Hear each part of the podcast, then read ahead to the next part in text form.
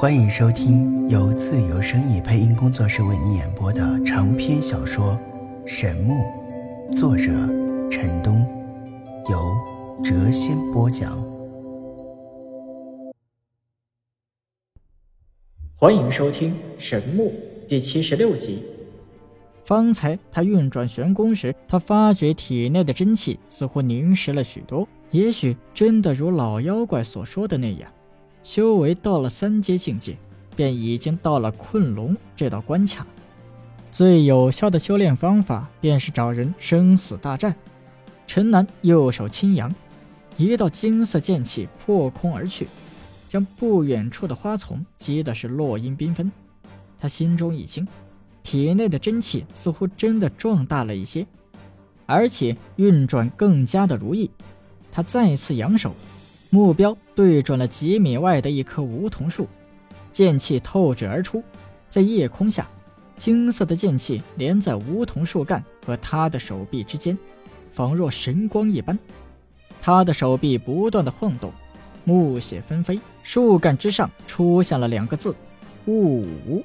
两字宛若铁钩银华，苍劲有力。陈南欣喜异常啊！今日经历两场生死大战，他收获的确不小。往昔若如今日这般，以剑气在树上刻字，恐怕早已将树干给击穿了。而如今他却能够收发如新，出体的剑气宛若自己的臂膀一般，意志力道。过了好久，他才平静了下来。开始沉思今后该如何修炼，星光点点，夜色如水。陈南躺在藤椅上，心中一片的宁静，思忖着修炼的本质：以身体为载体，积聚、承受、操控自身或外界的力量，突破身体桎梏，实现自我升华。他忽地坐起，道：“修炼就是改变自己的体质。”使身心达到一个完美的境界。如果这样理解的话，修炼便可难可易。找同级别的高手决战，在死境中使身体的潜能得到充分的发挥，的确是容易做出突破。这确实是一条捷径，但并非唯一。陈南从藤椅上起身，在院中慢慢的踱了几步，停身站住，自语道：“自己将自己逼入绝境。”在险境中打破壁垒，使修为提升。一个疯狂的想法在陈南的脑中产生，他决定冒险一试。他转身走进屋中，盘腿坐在床上，开始打坐。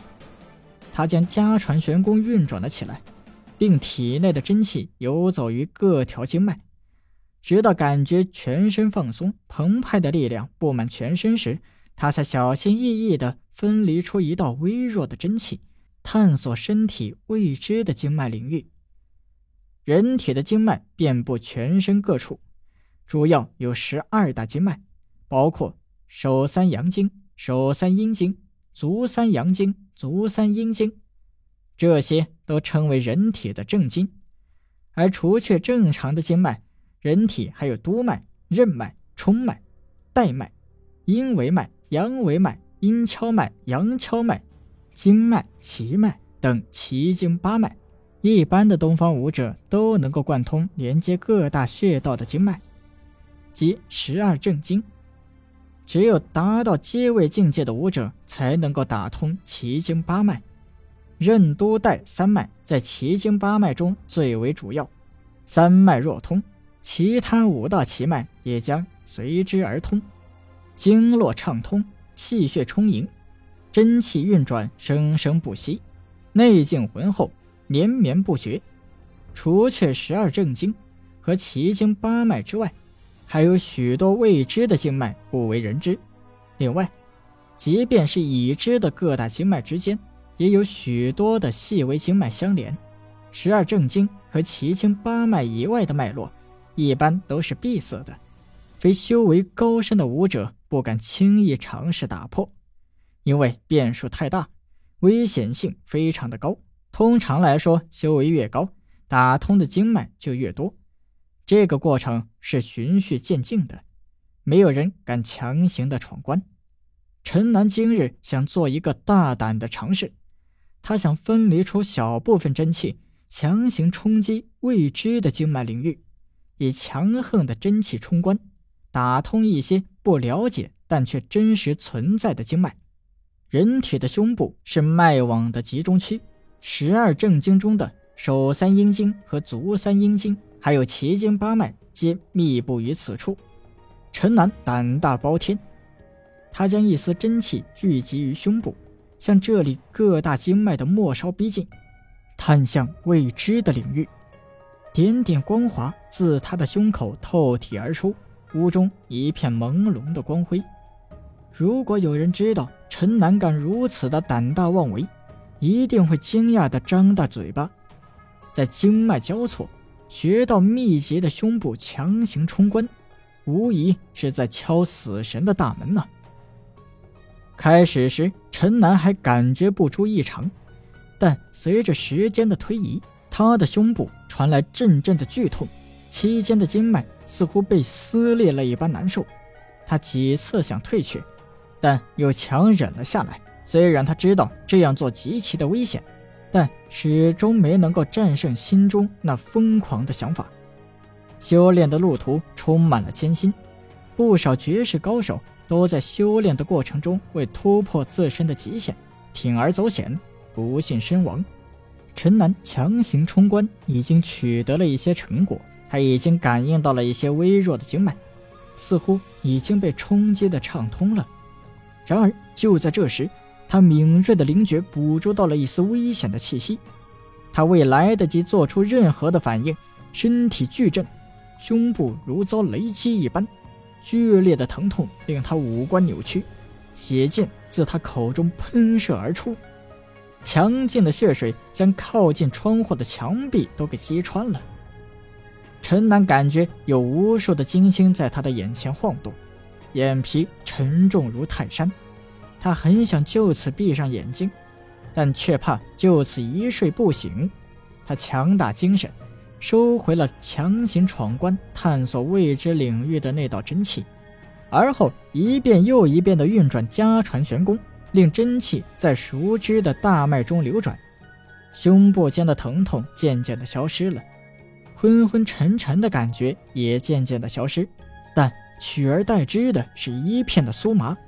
他感觉胸腹以下渐渐地失去了知觉。陈南大惊，这是走火入魔的征兆。许多前辈高人在练功时都发生过类似的情况，虽然焦急，但他并没有慌乱。慢慢的，他又静了下来。家传玄功运转不错，他渐渐的入定，心中一片的宁静。在他物我两忘之际，天地元气如水波一般向他涌来，自他身体的毛孔缓慢的渗透了进去。在吸纳了不少天地元气之后，陈南的身体渐渐地恢复了知觉，麻痹的感觉慢慢的消失。他急忙下床，在屋中舒展筋骨。好险啊，差一点就走火入魔了。看来修炼之路真的没有捷径可言呐。他深吸了一口气，他感觉胸腹之间已经没有什么大碍了。虽然强行闯关，冲开了一些微弱细小的经脉。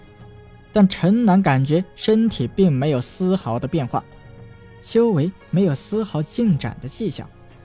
他展颜笑了起来，自语道：“看来我真是太急于求成了。冲开些许微不足道的经脉，对于整个人体脉络来说微乎其微，肯定不会有明显的转变。若是每天冲开一些，或许不久之后，我身上会发生一些意想不到的变化。”但仅仅这一次就险些丢掉性命，若是天天如此，肯定是有死无生啊！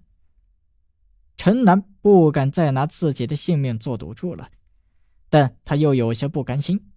仔细思量了一番后，他决定转移阵地，拿自己的一根手指做试验。虽说连通手指的经脉，手三阳经和手三阴经早已畅通，但他坚信人体最为奥妙。即便是一根手指，肯定也有许多微细、不为人知的奇异细小脉网。